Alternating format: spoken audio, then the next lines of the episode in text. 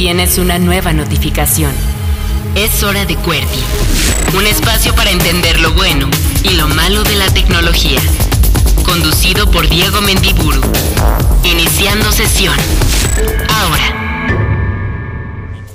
Ya inicia una hora de tecnología aquí en Reactor 105. Esto es QWERTY. Yo soy Diego Mendiburu y vamos a estar hablando, por supuesto, de emprendimiento, gadgets, internet y todo lo que tenga que ver con el mundo digital a lo largo de la próxima hora. Pueden entrar en contacto con nosotros en arroba QWERTY-live en Twitter o conmigo en arroba échame un tweet. Y vamos a estar, por supuesto, conversando de una cosa que a muchos les puede sorprender y es el que universidades de muchísimo prestigio como el TEC de Monterrey estén incorporando los videojuegos, particularmente las competencias de eSports, como parte de sus actividades complementarias para los estudiantes. Así es que quédense porque ya empezamos. Acceso directo. Las noticias del mundo digital. Estas son las noticias más importantes de la semana y por supuesto que tenemos que hablar del que yo creo que es el conflicto, el choque más claro que ha habido en todo el mundo entre un gigante, una de las grandes empresas de tecnología globales como Facebook y un gobierno. Pensábamos que ya después de las broncas entre Donald Trump y Twitter y Facebook, o que aquí en México con las declaraciones del presidente López Obrador, esos ya eran unos encontronazos entre empresas de tecnología y gobiernos, pero nada, ni de cerca, se parece a lo que ocurrió hace unos días entre Facebook y el gobierno de Australia. Vamos a poner las cosas en contexto. ¿Qué es lo que sucedió? Pues desde hace varios meses hay una discusión entre los congresistas australianos ante la posibilidad de regular y de obligar a las compañías de tecnología, específicamente Google y Facebook, a pagarles a los grandes grupos editoriales que controlan la mayoría de los diarios, de los periódicos en aquel país. ¿Por qué dice el gobierno australiano que las empresas de tecnología debería de pagarle a los periódicos y a las empresas editoriales? Pues porque dicen que pues obviamente se aprovechan del contenido periodístico de estos periódicos para que la gente se quede dentro de Facebook o encuentra información dentro de Google. Es decir, dice el gobierno australiano, pues tú no le estás pagando a los medios y a los periódicos por estar utilizando su información que a final de cuentas hace que la gente permanezca en tu plataforma o siga buscando en Google porque les parece útil. Obviamente Google y Facebook dicen, oigan, pero no, nosotros ¿por qué tendríamos que pagarles si lo único que estamos haciendo es enlazar, utilizar hipervínculos para que la gente visite los sitios de estos medios desde Facebook o desde Google. De alguna u otra manera lo que estaban diciendo Facebook y Google es al contrario, deberían de agradecernos las editoriales y los periódicos porque les estamos llevando visitas. En esa discusión estaban cuando de pronto pues ya cuando estamos a días de que se tome una decisión y se apruebe esta ley, cuando cada empresa, Google y Facebook, toma caminos súper distintos. La gente de Google se sienta, se ha sentado desde hace varios meses con los principales grupos editoriales y ha llegado a acuerdos. Ok, tienen razón, vamos a negociar cuánta lana quieren, vamos a ver cómo calculamos lo que les debemos de dar, vamos a hacer convenios anuales y en lugar de que estemos, digamos, sometidos a esta legislación que nos obligaría a tener que arbitrar con un tercero el número, ver cuántos clics le dieron o no las personas, más fácil, les pago una especie como de tarifa mensual o anual y con eso llegamos a un acuerdo y ya no tenemos que hacer mayor relajo. Se sentaron a negociar.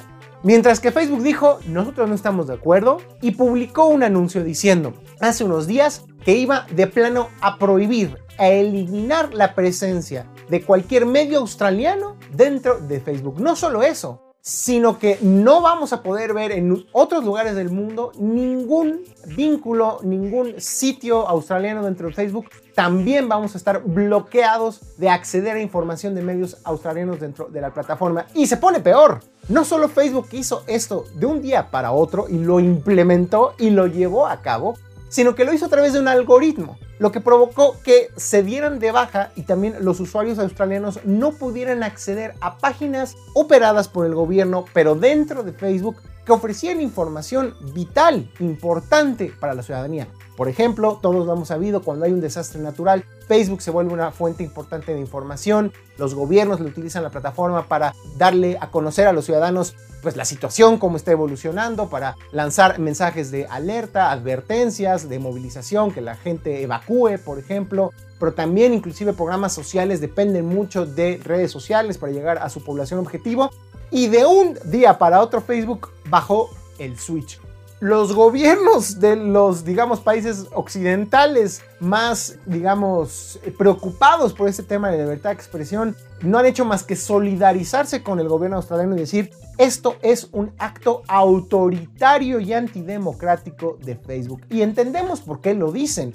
Facebook por un lado dice, oigan, pues es que nosotros no les vamos a pagar, y así lo decía tal cual el comunicado oficial de Facebook, porque ni siquiera llega al 5%, es alrededor de 4% de los contenidos dentro de Facebook los que vienen de medios noticiosos, informativos, periodísticos o periódicos. Es decir, pues es tan poquito lo que la gente consulta en términos de noticias de medios tradicionales dentro de Facebook que ni nos va ni nos viene, Facebook no va a perder un centavo, ¿para qué nos metemos en líos de calcular si les tenemos que pagar o no?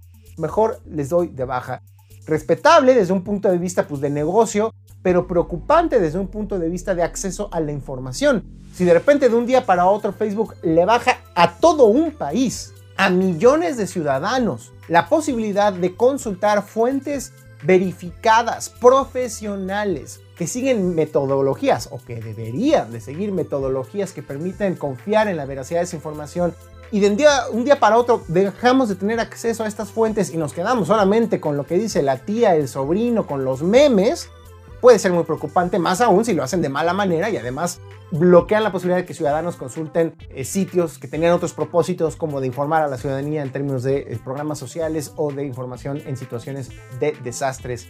A ver, en este programa hemos hablado mucho, la semana pasada hablábamos de la legislación propuesta por el senador Ricardo Monreal de Morena para regular redes sociales y muchas veces ustedes jóvenes que nos escuchen pueden decir, bueno, pues es muy hipotético, ¿por qué hacen tanto rollo de la libertad de expresión? ¿Eso a mí qué me va a afectar?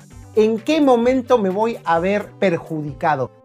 Este es el ejemplo de por qué es importantísimo que en este espacio, perdón que me echen mi cebollazo, pero es cierto, que en este espacio discutamos por qué es crucial entender las tensiones entre empresas de tecnología y gobiernos, porque las consecuencias pueden ser reales. Y el día de hoy hay millones de australianos que no están teniendo acceso a la misma cantidad de información y a los mismos recursos que hace una semana por una legislación mal planteada, dirán algunos, otros dirán por una decisión autoritaria de Facebook que amenaza la libertad de expresión. Organizaciones internacionales de defensa de derechos humanos también dijeron, está terrible esto de lo que acaba de hacer Facebook. Legisladores estadounidenses que están justamente discutiendo en el Congreso americano la posibilidad de regular o no a estas empresas de tecnología por prácticas anticompetitivas, es decir, porque son monopolios. Facebook les acaba de dar un regalito, un dulcecito, pues claro, si Facebook de un día para otro puede hacer esto sin que digamos, medie ningún tipo de recurso del gobierno para evitarlo, pues nos deja ver que efectivamente tienen un poder desmedido. Y esa es la discusión a nivel México, a nivel global, y este ejemplo es definitivamente el más tangible de lo que sucede cuando las empresas de redes sociales no están correctamente reguladas o bien cuando un gobierno propone una legislación que no se socializa, que no se consulta con expertos, que no se consulta a las propias empresas, por supuesto, que no se consulta a sociedad civil para llegar a un acuerdo benéfico para todos. Para el momento que ustedes estén escuchando, viendo esto, pues puede que se haya resuelto la situación, puede que se haya frenado la aprobación de esta legislación, pero el simple hecho de que Facebook haya dicho a mí no me la hacen y yo soy más chido que ustedes y a mí no me van a frenar y bajo el switch de un día para otro, sin duda alguna nos hace pensar que esta discusión va para largo y que cada país la tendrá de su propia manera para entender estas tensiones entre las grandes compañías de tecnología y de redes sociales y los gobiernos y los derechos que tenemos los ciudadanos. Acceso directo. Las noticias del mundo digital.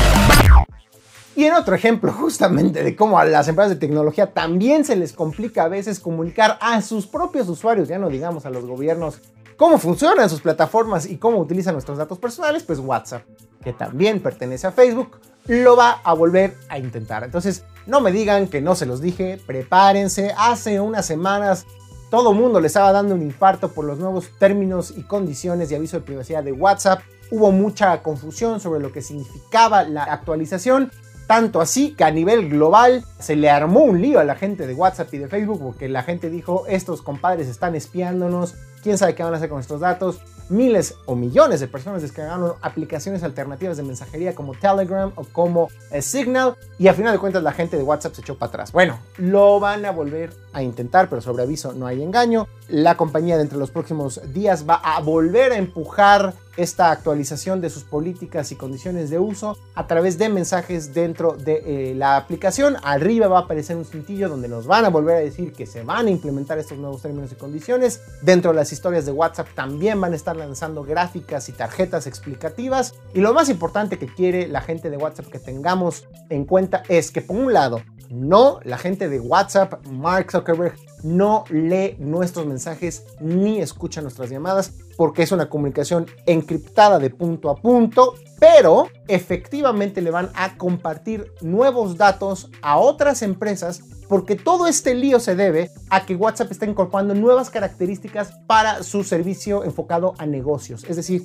para quienes nos contactamos y compramos cosas a pequeños o grandes negocios que tienen una cuenta de WhatsApp, sí les van a dar más información. No nuestros mensajes, no nuestras llamadas, pero sí pueden permitirles tener acceso, por ejemplo, a cosas como nuestra dirección IP o como a qué horas nos conectamos o como qué enlaces a lo mejor compartimos dentro de la conversación con estas nuevas empresas, en estos nuevos negocios. Y entonces todo eso, pues sí, tiene que estar aclarado en unos términos y condiciones donde WhatsApp les diga, oiga, si tú te comunicas con un tercero a través de nuestra plataforma, pues tienes que estar consciente de que le estás dando información a un tercero. Eso es lo que está aclarando la gente de WhatsApp. Por supuesto que si ustedes, ya lo dijimos hace unas semanas, se sienten en especial riesgo, no confían en WhatsApp o prefieren utilizar una aplicación alternativa también altamente encriptada como Signal, adelante si son periodistas, defensoras de derechos humanos, activistas, políticos, puede tener mucho sentido. De lo contrario, yo les digo, pues es normal, WhatsApp ya está encriptado, entonces las conversaciones con nuestros familiares y amigos pues no necesariamente implica que van a estar siendo monitoreadas por alguien dentro de Facebook. Así es que ya están preparados, otra vez agárrense, otra vez vienen estos mensajes advirtiendo dentro de WhatsApp que se van a actualizar sus términos y condiciones. Ya veremos si ahora Facebook lo hace bien. Acceso directo. Las noticias del mundo digital.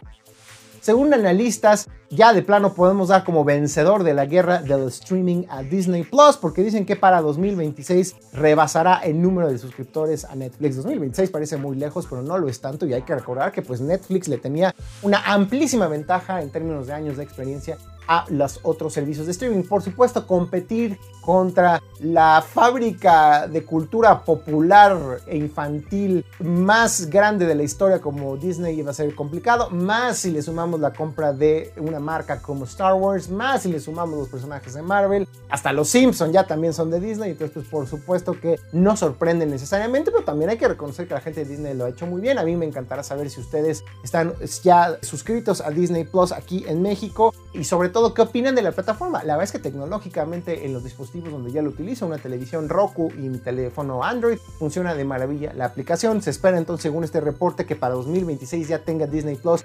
294 millones de suscriptores. Por supuesto que está creciendo a un ritmo mucho más acelerado de lo que lo está haciendo Netflix. Y ahora que se viene HBO Max también para América Latina, Paramount Plus y otras opciones, por supuesto que también Amazon Prime Video, pues eh, a Netflix no le va a, quedar, de otra más que apoyarse en su contenido original. Y si no crea personajes icónicos, emblemáticos, como el ratón Miguelito, como Mickey Mouse, como en el caso de HBO Batman, Superman, o en el caso de Disney, por supuesto, Luke Skywalker y eh, los personajes de las princesas de Disney, etcétera, Netflix la va a tener complicada y podría dejar de ser el líder, lo cual pues nos deja ver como siempre en el mundo de la tecnología que los que son líderes, los que están a la cabeza, pueden terminar atrás si no innovan, evolucionan y se transforman al mismo ritmo que sus competidores.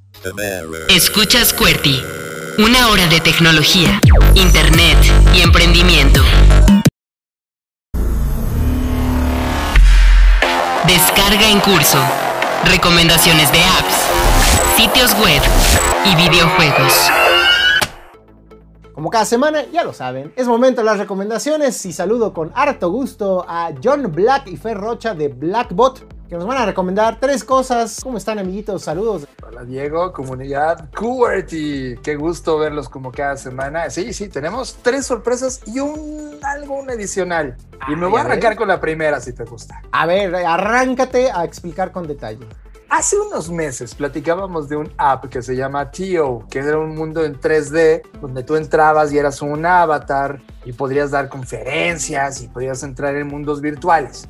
Tengo algo parecido que hemos descubierto que nos llamó muchísimo la atención, se llama Gator Town y lo que hace es mezclar esta capacidad de conectarte en Zoom más espacios virtuales en 2D. ¿Te acuerdas cuando jugaste Zelda, los primeros juegos de Zelda así en 2D, igualito? Estoy, estoy, anonadado con lo que estoy viendo. Mientras tú hablas, veo el sitio web. Y sí, efectivamente se parecen a los escenarios de un videojuego top-down view, le llamaba, ¿no? Donde parece que tienes como una vista como de helicóptero o de dron, diría alguien el día de hoy. Pero obviamente con un mundo pixeleado de los que encontramos en el Super Nintendo. 100%, ese mundo de Zelda. Yo, mundo de Zelda, o la primera generación de Grand Theft Auto, ¿te acuerdas? Era igualita a Grand Theft Auto.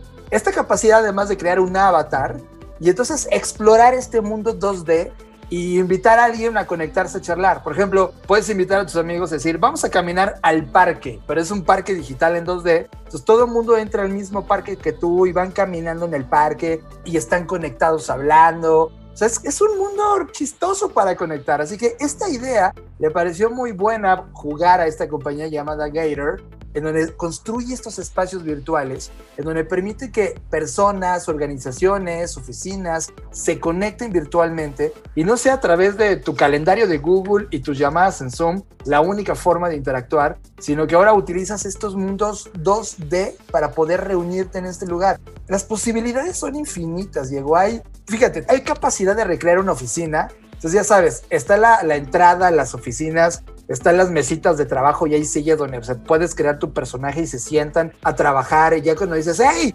Diego, oye, ¿me puedes pasar tal documento? Pues estás en el mundo digital y si tienes dos pantallas, puedes tener el mundo digital de un lado y por el otro, pues ya todos los documentos que haces mientras trabajas. Eso les puede funcionar mucho para las oficinas. También sirve para conferencias. O sea, hay una emulación total de cuando entras como al lugar donde te registras, luego entras a un lugar social, luego ya entras a la zona de conferencia. Hay otro que está creado solo para escuelas o hay una posibilidad, pero es de paga, donde puedes crear tu propio mundo, mm. crear tu propia fiesta pero ahí sí ya te cobran por hora. El servicio es gratuito siempre y cuando no te pases de 25 personas online. Eso es como el tope máximo que puedes tener en este mundo digital para ti. Pero si tú ya quieres tener personalización y crear tu propia fiesta y hacer lo que quieras en ese lugar, porque lo puedes diseñar, te cobran por hora.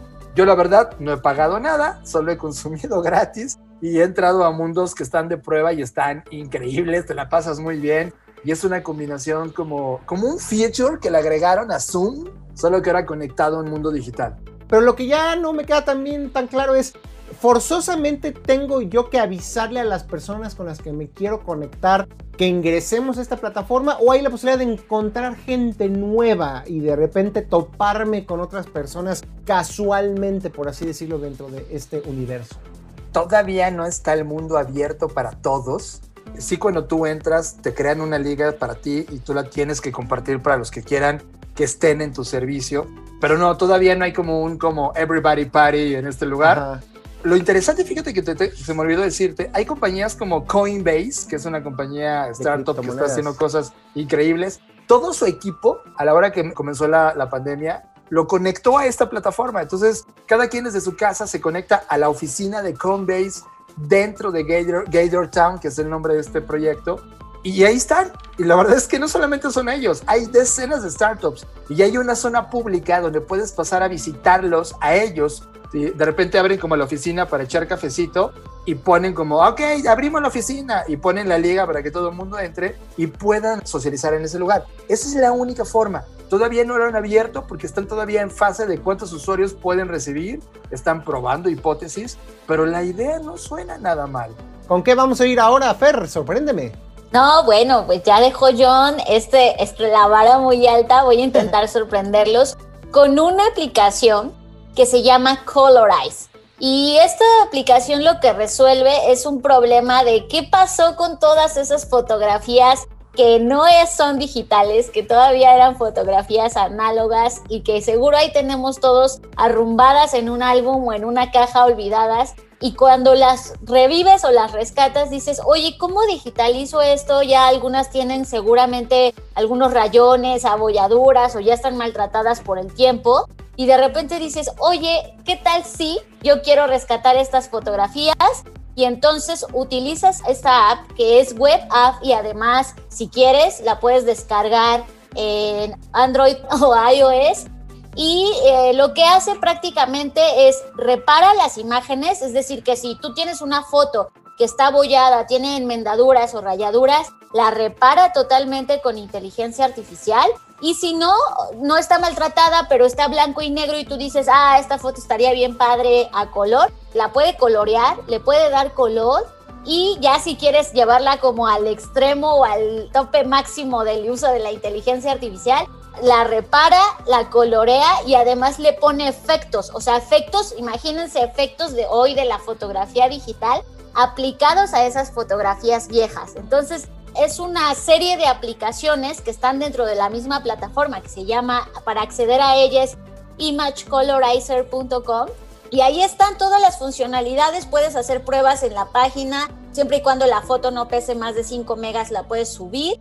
Entonces creo que está padrísimo para rescatar todas esas fotografías antiguas. No, estoy viendo que inclusive también otra de las herramientas que ofrecen dentro de esta plataforma es el las que están borrosas, ¿no? O un poco fuera de foco, también ahí la inteligencia artificial hace su luchita para mejorarlas. Y me acuerdo mucho también, ya, ya, y este programa se volvió en mis anécdotas de cuando no existían estas cosas mágicas.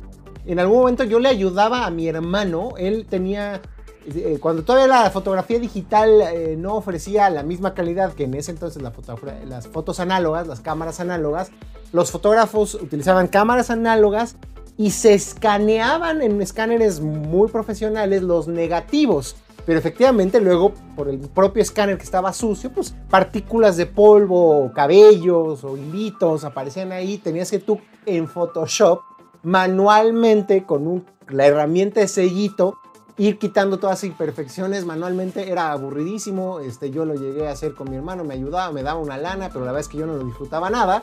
Y ahorita pues lo está haciendo en automático una inteligencia artificial. Entonces, pues si encuentran el álbum de su infancia y las fotografías de cuando fueron a Reino Aventura, pues métanlos a este servicio y se las deja como nuevas, ¿no, Fer?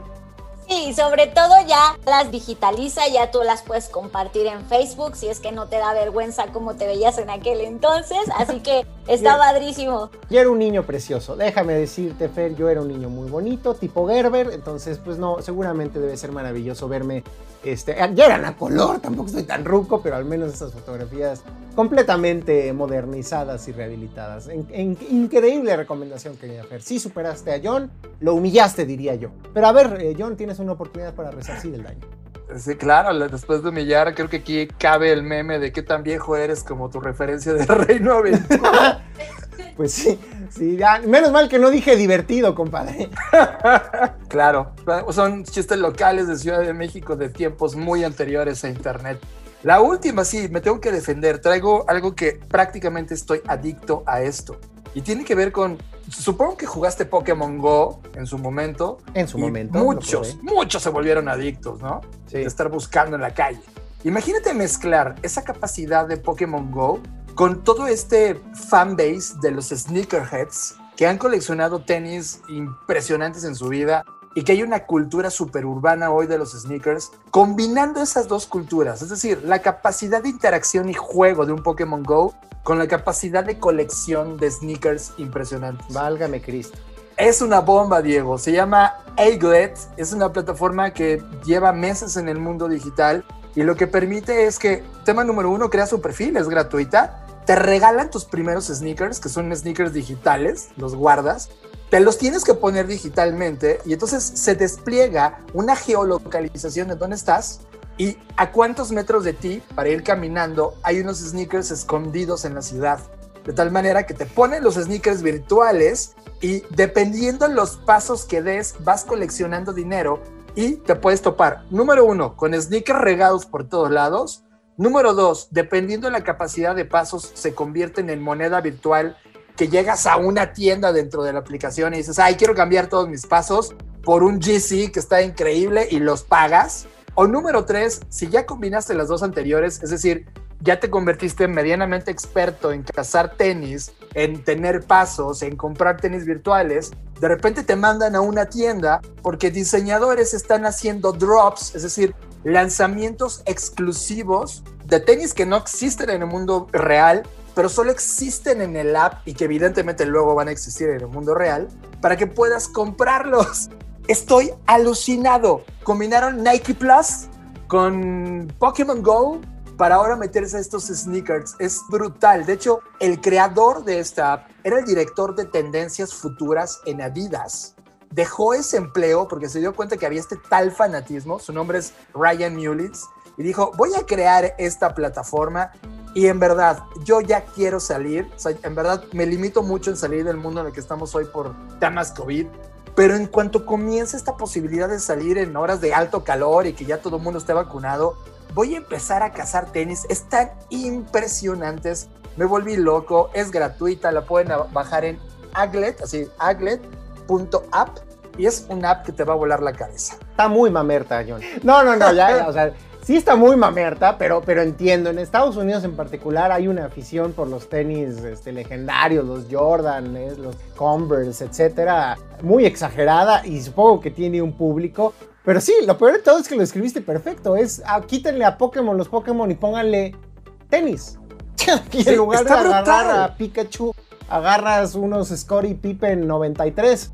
Sí, hay unos Neil Armstrong, las mismas botas que utilizó en la NASA las puedes. Está impresionante. No, ya, estoy, estoy alucinado. dejémoslo así, dejémoslo así. Hay nada más que decir, está solo para iPhone hasta donde estoy viendo. Sí, lamentablemente. Así como. Pues es que están en la parte de testing, así como Clubhouse, que está, Malditos elitistas fresas. Ni modo, de repente hablamos aquí, somos democráticamente abiertos para todos los gustos digitales, pero esta sí solamente es exclusivo para iPhone en su momento probablemente llegará a Android, pero bueno, si eres un sneakerhead digital, esta es tu oportunidad para entrar al mundo de los sneakers, entender las colecciones y en una de esas te conviertes en un coleccionista importante en la escena y en la cultura de los sneakers. Bueno, ahora, ahora sí ya se nos acabó el tiempo. En un segundo, díganme a cuál le dan el sello de garantía Blackbot. Yo se la doy. Al de las sesiones virtuales me parece increíble que puedas irte a otros mundos porque la verdad, sí, ya estamos muy cansados de estar siempre en el, en el mundo de Zoom o de cualquier plataforma de conexión. Entonces creo que es un poquito un escape, al menos digital. ¿Dónde los puede seguir la gente a lo largo de la semana? Recuerden que tenemos un podcast llamado Creative Talks Podcast, así que los esperamos ahí y ahí sí, ahí pueden encontrarnos todas las redes sociales. Quiero mandar solo un abrazo rápido a la gente de Dixo.com, que es una podcastería mexicana, cumple 15 años en el mundo digital y así como hace varias ediciones hablamos de un podcast en particular increíble de ciencia ficción, les mando un abrazo a este esfuerzo de creadores de contenido por estar alimentando el mundo de Internet. Abrazo a todos. Descarga en curso. Recomendaciones de apps, sitios web y videojuegos. Escuchas QWERTY. Una hora de tecnología, internet y emprendimiento. Nuevo chat. La entrevista con creadores de tecnología. Es momento de la entrevista como cada semana en esto que es QWERTY, el programa de tecnología de Reactor 105. Yo soy Diego Mendiburu y ya hemos hablado en este espacio en algunas ocasiones anteriores sobre los esports, cómo de repente jugar videojuegos de manera competitiva es ya una industria. Pero resulta que no solo es una industria y un negocio para muchas personas allá afuera, sobre todo para personas jóvenes, sino también es algo que ya se está incorporando como parte, pues digamos, de la formación y de las actividades que muchos estudiantes en instituciones educativas superiores están adoptando y están llevando a cabo, así como tienen cuando yo era joven eran los talleres de electricidad, eran las clases de educación física. Bueno, pues ahora los eSports también forman parte de la currícula de actividades en muchas instituciones de educación. Y para hablar al respecto, quiero saludar a Hernando Velasco, quien es coordinador de eventos nacionales y premiaciones de liderazgo y formación estudiantil en el TEC de Monterrey. Pues a nivel nacional podríamos decirlo, ¿no? Hernando, ¿cómo estás? Bienvenido a Cuerpo. Así es, muchas gracias Diego, gracias por tenernos aquí, felices de poder compartir con ustedes todo lo que estamos haciendo desde el Tecnológico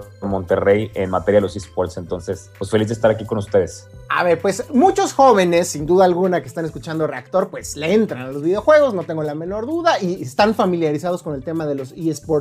Pero quizás otras personas que van ahorita en el coche, manejando, que nos están escuchando en sus casas, de repente dicen, oye, a ver, espérame, me estás diciendo que vas a hablar de videojuegos. En una universidad uno pensaría que son mundos separados, ¿no? Que los videojuegos es este pasatiempo de las personas jóvenes, ya no tanto, cada vez somos más los adultos, los vejestorios como yo, que le seguimos entrando a los videojuegos.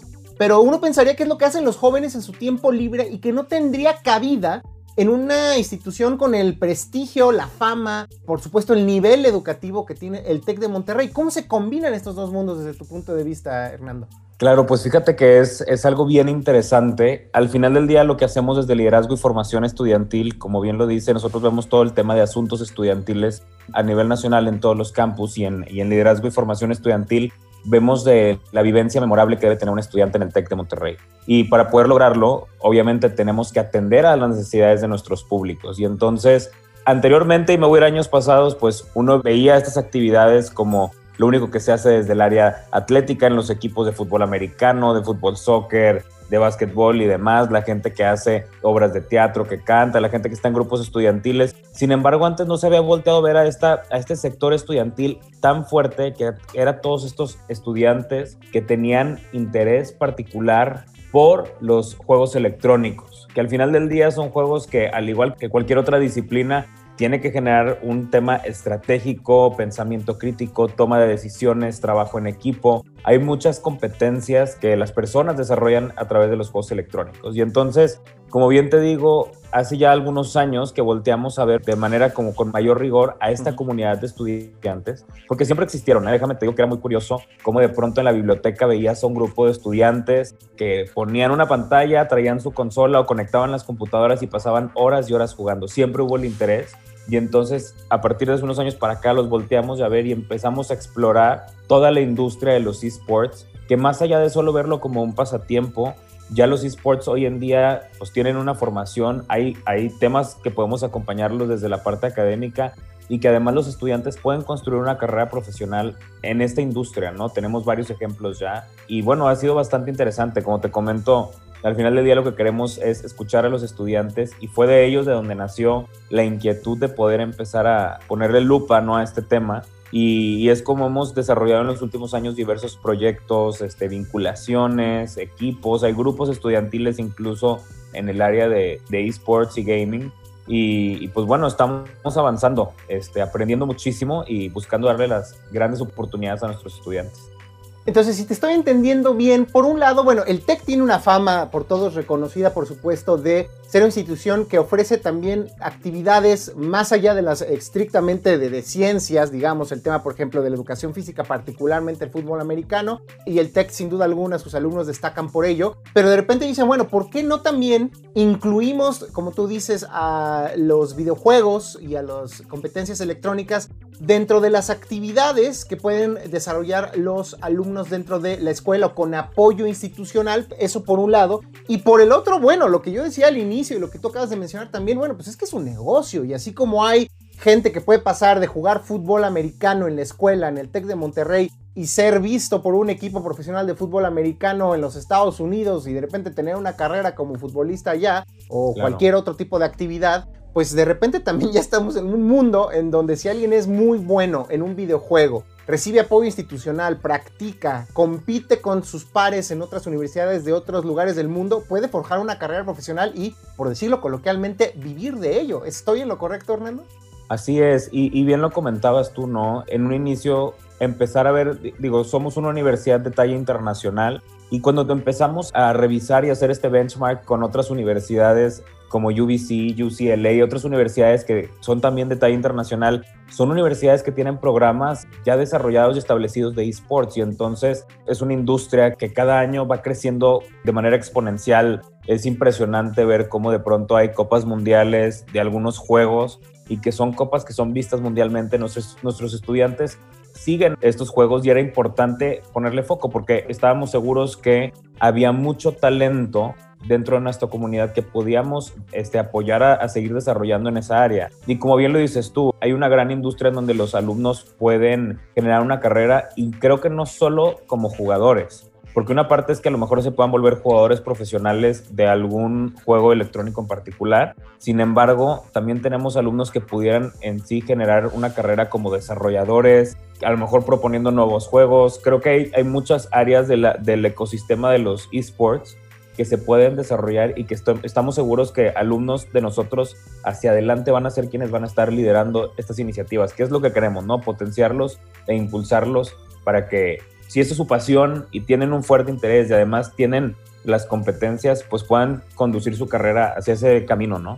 Cuéntanos un poco brevemente la historia eh, del TEC de Monterrey y de las competencias profesionales de videojuegos o de esports. Es decir, ¿cuándo es el año? Me encantaría saber si tienes esa anécdota. Me encantaría saber si quién fue el primero el que se le acercó al rector o rectora en ese momento y le dijo, oye, por cierto, ¿no te parecería buena idea incorporar los esports? ¿Cuál habrá sido esa primera reacción? Pues imagínate yo que todavía está ya saliendo de la juventud, a mí todavía me sorprenden estas cosas, pues si en la rectoría en ese entonces del TEC había una persona mayor, pues probablemente hubiera sido un shock y una sorpresa el que alguien le dijera los videojuegos pueden ser una de las actividades fundamentales de formación de nuestros alumnos. ¿Cómo fue ese proceso de convencer a la cúpula, digamos, de la institución? ¿Cuándo fue esto? ¿Cómo empezaron y dónde están ahora? ¿Cómo ha evolucionado eh, la relación entre TEC de Monterrey y los esports al día de hoy? Claro, me encanta. Digo, como te comentaba, esto es algo, digamos, reciente. Grupos estudiantiles, te digo, siempre ha habido esa comunidad cautiva de estudiantes, ¿no? Te digo que cuando a mí me tocaba ser alumno, cuando yo fui alumno hace algunos años, me tocaba ver cómo en la biblioteca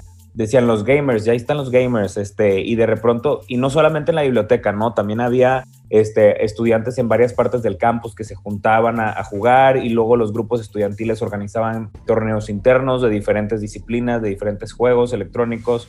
Luego viene la construcción en los nuevos espacios, pues ya se les generaban como espacios para que ellos pudieran, este, en los campus, para que ellos pudieran desarrollarse, que pudieran jugar y demás. Y entonces, ante esta necesidad, fue como un, oye, vamos a voltearlo a ver. Y en este proceso de transformación del área de asuntos estudiantiles a lo que ahora conocemos como liderazgo y formación estudiantil live, te digo que fue cuando empezamos como a, a ver más allá de lo que regularmente hacíamos y nació esta inquietud y entonces haciendo consultas, pues estudiantes fueron los que dijeron que estaban interesados en desarrollar eso. Entonces fue en 2018 hace apenas tres años cuando realizamos el primer torneo nacional de League of Legends que fue la primera Borregos eSport Cup. Fue la primeritita y fue un, un torneo que tuvo bastante éxito entre la comunidad y a partir de ahí, como funcionó, pues bueno, entonces tomamos la decisión de seguir impulsando. Se abre la primera arena de esports en Campus Guadalajara en el año 2019. Se inaugura un espacio bastante, bastante, este, está equipado con computadoras y también hay una parte para que haya como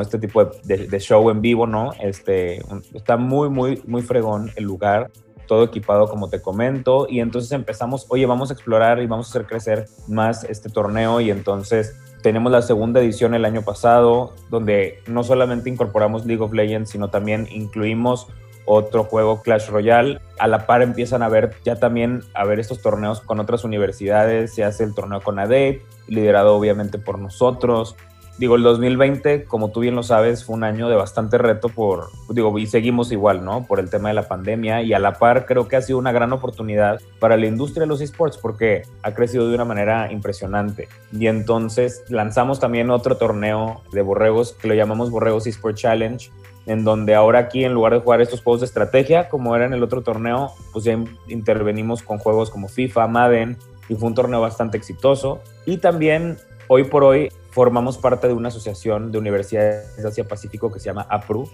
Y junto con ellos, desde hace ya como un año y medio, empezamos a trabajar en el diseño de una iniciativa que le llamamos el University Esports International Initiative. Es un fellowship program en donde vamos a estar trabajando con universidades de otros países, de Asia, de Estados Unidos, de Europa, es una iniciativa que estamos liderando nosotros que tiene como principal objetivo generar esta comunidad de aprendizaje y desarrollo en materia de los esports. Y entonces tenemos un grupo selecto de ocho estudiantes que están representando al TEC precisamente en esta iniciativa y ellos van a estar, bueno, van a estar ahí aprendiendo, van a estar desarrollando, conectando con compañeros de otras universidades para ellos a la par trabajar en este proyecto de hacer crecer el tema de los esports dentro del TEC de Monterrey. Adicional a esto tuvimos un torneo internacional precisamente con las universidades que pertenecen a la APRO en diciembre del, del año pasado.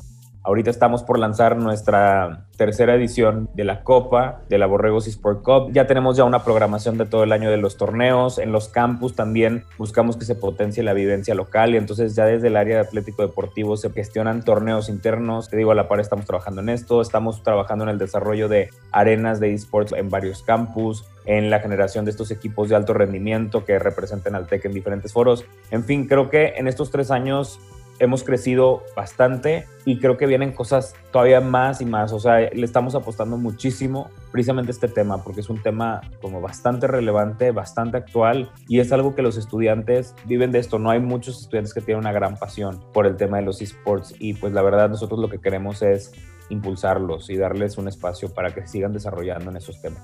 Tengo ya varias preguntas que te quiero hacer, pero se nos ha acabado el tiempo para este primer bloque de entrevista. Pero quédate aquí, por favor, Hernando, y regresamos ahorita. Gracias. En unos minutos vamos a un corte y regresamos a esto que es Cuerte, el programa de tecnología de Reactor 105. Nuevo chat. La entrevista con creadores de tecnología. Escuchas QWERTY. Una hora de tecnología, internet y emprendimiento. Teléfonos en cabina 5601-6397. y 5601-6399. Síguenos en redes sociales. Arroba Reactor 105 en Twitter Facebook.com diagonal reactor 105. y en Instagram en arroba Reactor 105. WhatsApp 5512326546. Reactor. El orden del caos. Escuchas QWERTY. Una hora de tecnología, internet y emprendimiento. Nuevo chat. La entrevista con creadores de tecnología. Estamos de regreso en esto que es Cuerte, el programa de tecnología de Reactor 105. Estamos conversando con Hernando Velasco, quien es coordinador de eventos nacionales y premiaciones de liderazgo y formación estudiantil en el TEC de Monterrey. Estamos hablando de esports, de cómo los videojuegos se han vuelto pues parte de las actividades que educa- eh, instituciones de educación superior como el TEC de Monterrey ofrecen a sus estudiantes. Y nos estabas platicando algo, Hernando, que me, me- me parecía fascinante. Me acuerdo mi hermano cuando estaba en la prepa, pero también obviamente muchas universidades lo hacen, pues, se iba justo a torneos internacionales e- y todo tipo de intercambios estudiantiles, pues porque jugaba fútbol. Y me imagino que muchos otros jóvenes, pues también en el TEC de Monterrey, harán intercambios con universidades porque están estudiando algún tipo de, de ciencia, de ingeniería, o porque son muy buenos también en otro deporte. Lo que nos estás diciendo es que ahorita los videojuegos también están abriendo, bueno, por supuesto que estamos de una pandemia y el viaje es complicado, pero el potencial es que los videojuegos también se vuelvan una oportunidad para realizar intercambios, viajes, actividades pues, de formación internacional para los estudiantes del TEC de Monterrey y de otras universidades. Es correcto, como te comentaba al inicio de la entrevista, creo que vemos más allá de la parte del gaming, que es una parte fundamental, obviamente, en el tema de los esports, hay una parte de formación académica de por medio en donde nosotros también podemos impulsar a nuestros estudiantes, ¿no? Y entonces, en esta, bueno, a través de APRU, este, esta asociación, encontramos esta oportunidad y nos sumamos junto con universidades de talla, digo, universidades bastante reconocidas a nivel internacional, y creo que en este grupo internacional que formamos somos 11 universidades las que estamos participando. Van a estar participando alrededor de 35 estudiantes de diferentes universidades. Y es, es, una comunidad que estamos generando bastante enriquecedora, ¿sabes? Porque cada universidad y cada país es tan diverso y tienen programas, hay unos, como tienen programas súper desarrollados, hay unos que están apenas empezando, habemos otros que estamos en desarrollo y con hambre de lograr establecer estos grandes programas dentro del TEC y poder ser una referencia nosotros también en los siguientes años. Estamos trabajando para construir precisamente esto. Y además el poder poner a nuestros estudiantes en nuestros foros, bueno, ahí apoyamos mucho al tema de la internacionalización, de brindarles estos espacios, estas herramientas de desarrollo, tanto personal como profesional, retarlos, que se enfrenten a este tipo de, de actividades y a la par también brindan otro tipo de oportunidades. ¿no? Aquí te puedo compartir que justo a través de esta asociación también hay un partner en Hong Kong que está participando y donde vamos a poder impulsar a que nuestros estudiantes puedan eventualmente participar en internships internacionales, que puedan participar en algunos intercambios culturales y todo para su formación en el tema de los esports. Y al final del día lo que tenemos como objetivo en el fellowship de CONAPRU es precisamente generar esta comunidad internacional y a la par que estemos formando a los líderes del futuro que van a estar, valga la redundancia, liderando la industria de los esports en el mundo. Entonces, me parece que esto que estamos haciendo ahorita es una oportunidad increíble e importantísima para ellos, este, para su desarrollo y porque también junto con nosotros como institución vamos a construir los cimientos para estos programas de esports que estamos trabajando día a día para que sea más fuerte, para consolidarlo, para que esté igual de fuerte en todo el país. Digo, sabes que también tenemos el reto de que el TEC de Monterrey, es una universidad multicampus, que tenemos presencia en casi todo el país, entonces ese es un reto que tenemos nosotros, pero al final del día es bien padre ver cómo tenemos esa diversidad e interés en todos los campus en materia de los esports. Entonces eso también es una gran motivación para nosotros. Bueno, y ahora sí dinos cómo les va a los alumnos del TEC y en general a los mexicanos que participan en estas competencias. Ya nos decías que empezaron enfocándose en un, par de juegos, League of Legends, y ahorita olvidé el otro eh, que nos decías, pero bueno, el punto es, a nivel internacional, así como podemos decir, bueno, los mexicanos somos particularmente buenos para el fútbol, tenemos buenos jugadores de béisbol, por ahí de vez en cuando un gran jugador de americano, un gran pateador. ¿Qué pasa con los videojuegos? ¿Cómo nos va a nivel internacional? ¿Qué tanto ya nos llevan una delantera muy grande los coreanos, los chinos, quizás los estadounidenses? ¿O, qué tanto hay, vamos, y este, tenemos ciertos nichos en donde somos muy competitivos? Cuéntanos un poco cómo está el panorama. Sí, mira, esta es la primera, como te comentaba, esta fue la primera ocasión que nosotros participamos en un torneo internacional, que de hecho nosotros fuimos los que extendimos la invitación, participaron varias universidades. En esta ocasión el juego que jugamos a nivel internacional fue Clash Royale, que es un juego para dispositivos móviles en equipo, bastante interesante y tenemos una comunidad muy cautiva nosotros en el TEC de Monterrey. Se armaron equipos bastante interesantes, bastante fuertes, metimos nosotros tres equipos y sorprendentemente digo, obviamente íbamos con todo el, ánimo de divertir, que los chavos aprendieran, pero pues nos llevamos el primer y el segundo lugar, entonces el campeonato y el subcampeonato se quedó en casa, eso nos llenó mucho orgullo, aún y cuando pues estuvimos ahí en las últimas compitiendo con universidades del continente de Asia, que son competidores fuertes al final del día en, y que son los que tienen, nos llevan la delantera en muchas cosas, ¿no? A nivel desarrollo como país, en el tema de la industria de los juegos electrónicos, definitivamente. Pero la verdad es que, pues muy orgullosos de nuestros estudiantes y también a nivel Tec de Monterrey, pues han sacado la casta a nuestros estudiantes en las diferentes copas de manera nacional que hemos competido ya en, con League of Legends. Entonces, bueno, creo que hay mucho talento, mucho, mucho talento en nuestros estudiantes. Hay muy buenos jugadores, estrategas, este, y líderes también, porque tienen el liderazgo de un equipo detrás y van sumando a nuevas generaciones y a los alumnos que van entrando, ¿no? A que se sumen estos equipos. Entonces creo que vamos por muy buen camino y nos sentimos muy orgullosos de nuestros estudiantes también. Oye, pues te quería preguntar desde el principio, Hernando, pero ahora que lo mencionas, esta parte justo de, pues sí, el nivel de competencia tan alto que debe de haber y pues el entrenamiento y la constancia como cualquier otra actividad que se quiera perfeccionar pues que deben tener quienes participan en estos torneos pues quería preguntarte cómo lo han asumido los padres de familia no que por supuesto estamos en un país donde somos muy conservadores en general y de repente pudiera ser un poco impactante para un padre de familia que está haciendo una inversión muy fuerte pagándole una escuela privada como el TEC a su hijo o hija, decir, oye, pues ¿cómo, ¿cómo, que te vas a dedicar buena parte de tu tiempo en el TEC a jugar videojuegos? Puede ser un shock para ellos. ¿Cómo lo han tomado los padres de familia y cómo logran ustedes, pues sí, un equilibrio entre, pues sí, un compromiso, una constancia de que los jóvenes eh, sean muy buenos en estas competencias de videojuegos, pero que no descuiden su formación dentro de la currícula tradicional de la carrera que estén estudiando ahí en el TEC de Monterrey? Claro, y me encanta, me encanta la pregunta y creo que de entrada, este, al final del día que ahorita nos encontramos en una etapa de desarrollo de estos equipos de alto rendimiento, este, obviamente somos muy exigentes desde el área de liderazgo y formación estudiantil con nuestros estudiantes porque obviamente como tú lo comentas, la prioridad número uno de cualquier estudiante del TEC es su programa ya sea de, preparatoria o de profesional. Su carrera profesional es lo más importante y no se deben descuidar eso. Entonces es por eso que cuando ya los chavos empiezan a participar en equipos representativos de los campus, tienen que cumplir con ciertos lineamientos académicos para poder formar parte, ¿no? Porque le tienen que dedicar el tiempo necesario a su carrera profesional.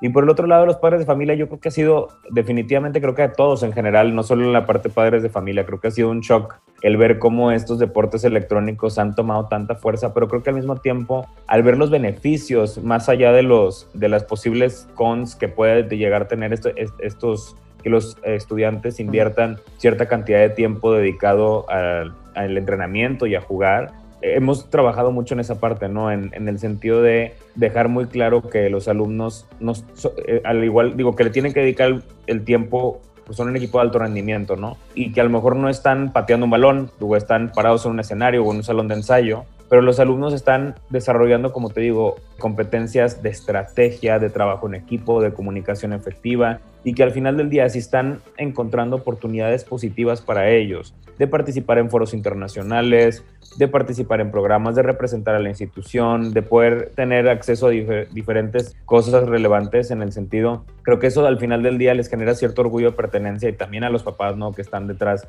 detrás de sus hijos. Entonces, y digo, y también hemos potenciado mucho el, digo, sobre todo ahora que estamos viviendo una situación diferente, ¿no? Que pasamos muchas horas atrás de la pantalla. Creo que también hemos trabajado en hacer estas recomendaciones en el sentido de bienestar, ¿no? De procurar no pasar tantas horas en la computadora. Las horas sanas para jugar son tantas. Si me explico, o sea, hemos tratado de contribuir y balancear en ese sentido y darles ese acompañamiento a los estudiantes para que tampoco se excedan, ¿no? Porque la carga académica, más ahorita que es no solo carga académica, es carga académica, pero de manera virtual, más aparte de dedicarle más horas, este, pues tenemos que cuidar también a, a nuestros estudiantes, ¿no? Entonces hemos trabajado en eso. Buenísimo, Hernando, pues aunque no lo creas, se nos está acabando el tiempo, pero por favor, la gente que esté interesada, bueno, los jóvenes en principio que estén buscando dónde estudiar la prepa, la universidad, y que este tema de los eSports les llama mucho la atención, a dónde se tienen que dirigir, dónde la gente puede saber más sobre todas las actividades relacionadas con los videojuegos del TEC de Monterrey. Claro, me encanta. Depende del campus en el que, si tú me estás escuchando, este, en el TEC estamos esperando, tenemos las puertas abiertas para ti. Y si quieres saber más sobre los programas de esports que van a suceder o que hay en el campus de tu interés, Recuerda preguntar por el director de liderazgo y formación estudiantil de tu campus. Él es quien te va a poder apoyar con toda la información que necesitas acerca de los programas que hay, los torneos, las oportunidades, todos los juegos y en fin, en, general toda la información que necesitas en relación a este tema directamente con el director live del campus de tu interés. Y con mucho gusto te van a apoyar y te van a acompañar en este proceso. Y digamos, para el público general que también quiera saber cómo le fue a los chavos del TEC en ciertos torneos o que simplemente quieran saber más sobre estos centros de entrenamiento de los que tú nos comentabas, donde hay acceso a equipo de la mayor potencia para que los jóvenes practiquen, ¿hay algún lugar en la página del TEC de Monterrey donde se pueden enterar más de esto?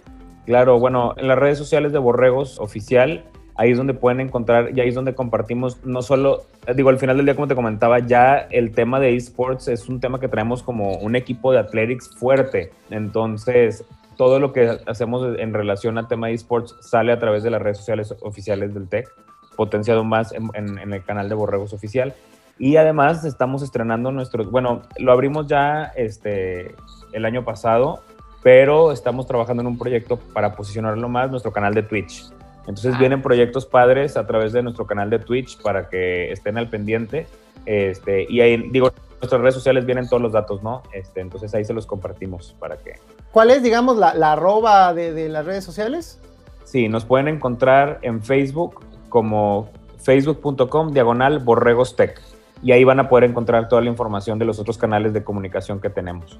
Súper, buenísimo. Hernando Velasco, coordinador de eventos nacionales y premiaciones de liderazgo y formación estudiantil en el TEC de Monterrey. Muchas gracias por esta conversación sobre eSports y educación aquí en Cuerte. Muchas gracias por la invitación.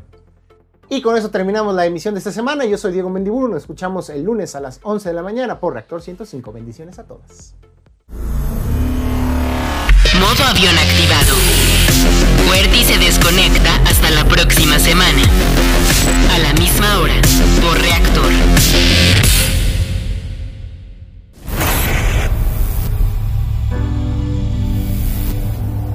Cada determinado tiempo ver nuestro andar y hacer un balance. Y el nuestro es así.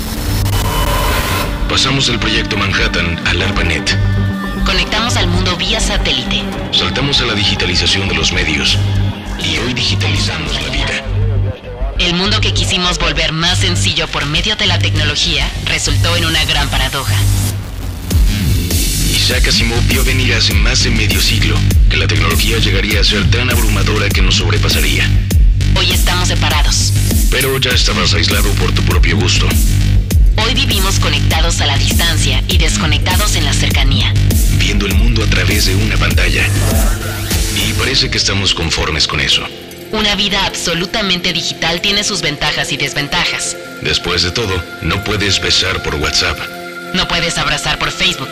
pero obtienes inmediatez global a cambio. Equilibrio es solo una palabra. Pero resulta inmensamente difícil alcanzarlo. El balance está ahí. Pero es difícil obtenerlo por tu cuenta. Para eso está Reactor. Para dar orden al caos. Vamos juntos en la búsqueda del orden del caos.